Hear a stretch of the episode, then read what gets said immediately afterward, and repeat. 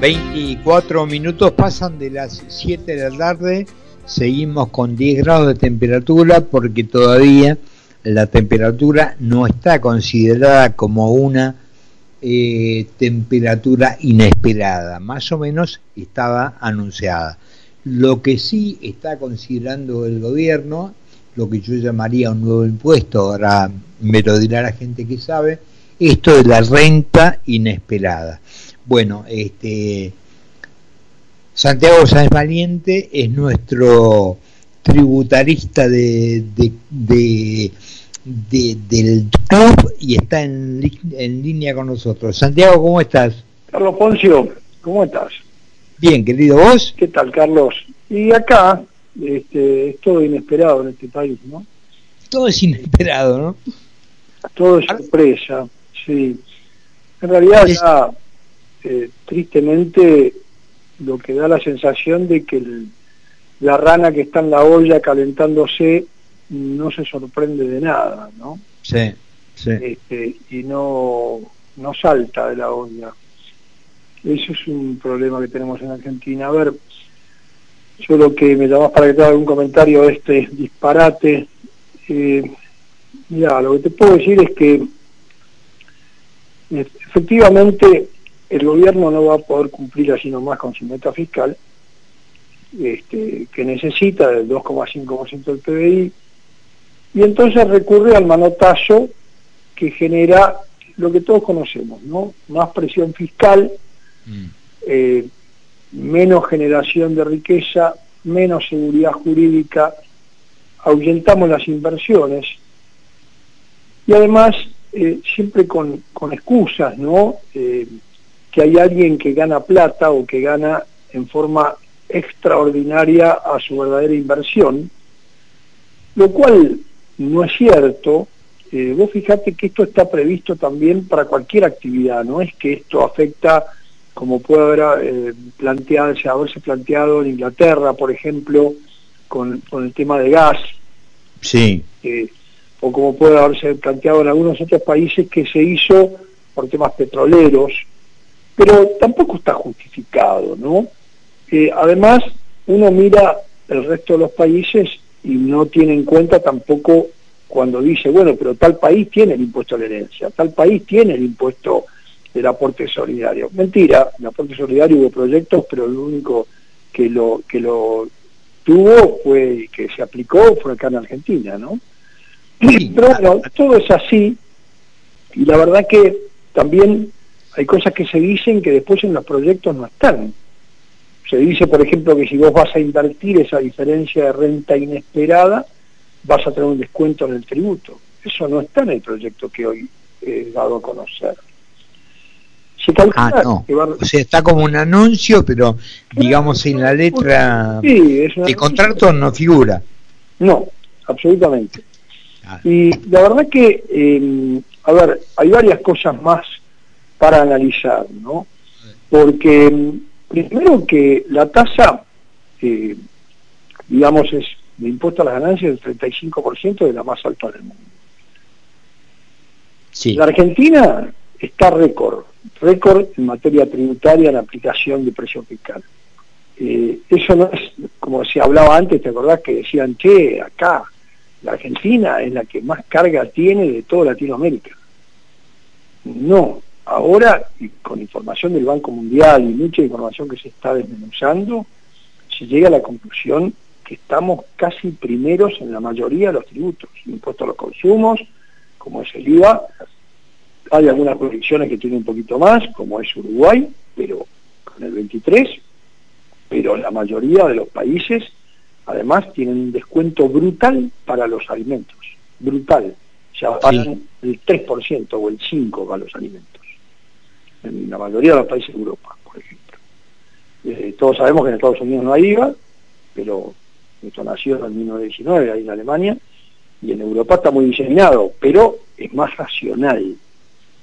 Eh, el tema de ganancias, nosotros hemos pagado impuesto, eh, digamos, directamente, ah bueno, acá hay un tema importante, hemos pagado impuesto a la inflación porque no nos permitían razonablemente considerar el efecto de la inflación en el resultado. Pero ahora, si pensamos en el, campo, por ejemplo, que ahí vos tenés un muy buen este, sponsor en, la radio, eh, fíjate que los granos se tienen que valorizar impositivamente o de forma obligada por la ley de ganancias al valor de cotización al cierre, con lo cual te están obligando a pagar antes de que vendas.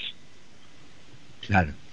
Entonces, Además, hay una cosa que me gustaría que me aclares y que se lo, aclares para la gente que nos está escuchando, porque se dice, bueno, la soja eh, está a 600 dólares la tonelada. El tipo que produce soja, que exporta soja, esos 600 dólares, ¿a cuánto eh, los recibe? No, por lo pronto se lo liquidan al dólar oficial, el exportador le practica el derecho de exportación que le van a cobrar a él cuando haga el despacho definitivo, cuando le compra al productor, le va a retener el famoso, las famosas retenciones que están mal denominadas, que son un impuesto tremendo a la producción del 33% del precio, donde hay una brecha de más del 80% entre el dólar oficial y el dólar real, el billete. Entonces, es, es tremendo porque aparte, vos fíjate que lo que quieren pretender mostrar con lo inesperado es que vos tenés una renta extraordinaria. Lo mismo, el mismo verso con los derechos de exportación. Y eso, en el caso del agro, puntualmente, tenemos que destacar que son rentas cíclicas, no extraordinarias. Hay años que tenés unas brutales pérdidas y otros que tenés algunas buenas ganancias. Pero se te tiene que compensar y encima se compensa con mucho, lo lógico sería actualizarlo, pero hay una gran duda, y, esto está en el fisco dando vueltas, sobre la actualización de esos quebrantos. Entonces estás comparando peras con manzanas. Claro. Eh, la verdad que es, es un tema eh, que claro que, que, va a llevar alivio probablemente a la recaudación, pero va a marcar seguramente a muchas más empresas de lo que dicen. Y mi eh, postura es que afecta, insisto, a los 50 millones de habitantes que somos, Carlos. Porque Ahora, vamos Santiago, pero esto tiene que pasar por el Congreso, ¿verdad? Desde ya, desde ya, y tiene que entrar por diputados. Con lo cual eh, ya hay una gran mayoría que ha dicho que no lo va a acompañar. Bueno, por lo menos toda la oposición ha dicho siempre que no va a votar un solo impuesto más y esto es un impuesto más, obvio. Pero ¿sabés qué pasa, Carlos? Después van a decir, culpa de la oposición, no podemos pagarle al fondo. Claro, sí, sí, sí. Culpa de la oposición, no podemos darle a 13 millones de personas que lo necesitan un, un adicional del IFE o similar que ya lo están pagando. Están emitiendo para pagarlo y nos corren detrás con que va a haber sobre este impuesto algún tipo de, adelanto, de anticipo, porque hay desesperación por no reducir el gasto público. El gasto público sigue a niveles siderales, con toda la carga fiscal que tenemos, con los impuestos distorsivos que tenemos, es la ruina, es la ruina del crecimiento. Aparte de una cosa, Santiago, además del gasto público que tenemos que es un, exceso, en muchísimos casos inútil, inútil, estéril, que das cuenta que no sirve para nada, y lo digo, Ministerio de la Mujer, seguimos con femicidios, apagadas, hay plata para oficinas, para autos, para secretarias, pero para un botón de pánico no hay, se duplican y se suman empleados en la provincia y en todos lados empleados públicos sin límite, con lo cual es una carga que cada día se hace más pesada de sostener. Más allá de lo más allá de lo político, que también en esto juega, eh, porque es una trampa política esto, después la culpa la va a tener la, oposición. Hay que tener en cuenta que muchas empresas vienen, comparando con el periodo anterior, vienen de pandemia claro, Te va a aparecer una, una renta que parece extraordinaria, porque como comparan con el ejercicio 2022, este, efectivamente muchos, muchas actividades han tenido una, una renta paupérrima. Entonces cualquier cuestión, obviamente que están los, los mil millones de pesos que entre nos claramente dólar billete son 5 millones de dólares. Sí. Me encantaría producirlos. Pero lo cierto es que yo no creo que afecte al 1% de todas las empresas como dicen. Y en el fondo nos afecta a todos, porque no van a venir inversiones, se van a ir las que están. Y esto es una cosa que eh, se genera una inseguridad jurídica absoluta, con más tributos, con más eh, fantasmas de impuestos que al final después no son fantasmas, después se transforman en realidad, eso es lo terrible. Aparte, eh, lo que yo siempre sostengo y coincidirás conmigo, hablamos de la inversión, nos imaginamos grandes empresas extranjeras, capitales extranjeros que vengan a hacer algo aquí, que evidentemente con todo lo que hay, la, como te cambian la regla cada 10 minutos no viene nadie. Pero lo grave es que digamos, con las leyes laborales que tenemos y todo, Obvio. vos, yo, cualquiera, decimos, che, podría tomar un empleado y no lo tomás. loco, claro. O decir, mira, tengo unos mangos, mira, ponemos un barcito o una tienda, ni loco, ni loco. No, no, hay, una, hay un desgano este, y, y es terrible, es terrible lo que, lo que nos está pasando.